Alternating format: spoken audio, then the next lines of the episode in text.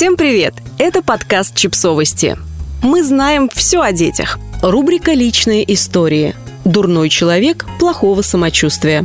Автор текста Катерина Фадеева. Внутри меня живет дурной человек плохого самочувствия. И, честно говоря, мне он совсем не нравится. Во-первых, потому что он, в отличие от меня, страшный пессимист. Во многом из-за чтения Яндекс Новостей и Яндекс Дзена, которые я лично никогда не открываю. Во-вторых, он очень многословен, в то время как мне всегда было интереснее думать, чем говорить. В детстве я молчала дни напролет и долгое время полагала, что этого никто не замечает. Иллюзия рассеялась лет в 11. Мы гуляли с папой по Лосино-Островскому парку, и вдруг он спросил, «Катя, а ты чего все время молчишь?»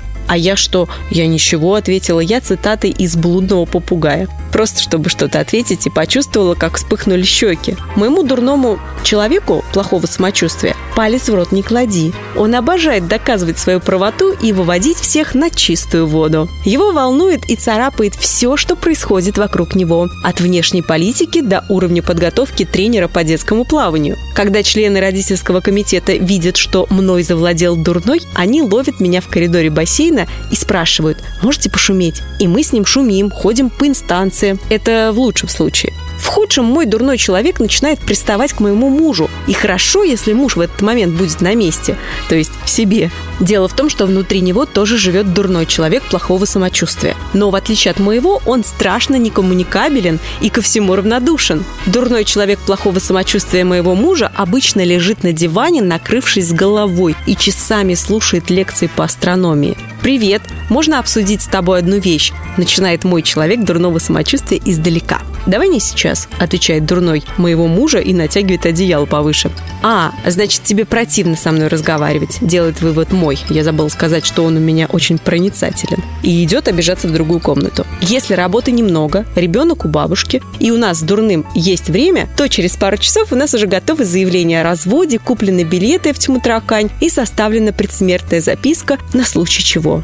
Иногда я иду по улице, смотрю на людей и думаю, что каждый человек – это прежде всего самочувствие. Вот идет недосып, вот мигрень, вот трудоголик, который опять не рассчитал свои силы и написал так много электронных писем, что сам незаметно попал в папку спам. Я думаю, что общение между людьми – это зачастую обмен плохими самочувствиями друг с другом, вольный или невольный. Если бы я общалась на женских форумах, то наряду с аббревиатурами ГВ, МЧ, БМ и ПМС, которого, как заметила мне гинеколог из районной ЖК, не бывает, все это вы себе, девушка, выдумываете, я бы ввела и аббревиатуру ДЧПС – дурной человек плохого самочувствия. А попутно вела бы еще одну ХЧПС – хороший человек плохого самочувствия. На днях к нам заезжал 85-летний дедушка мужа.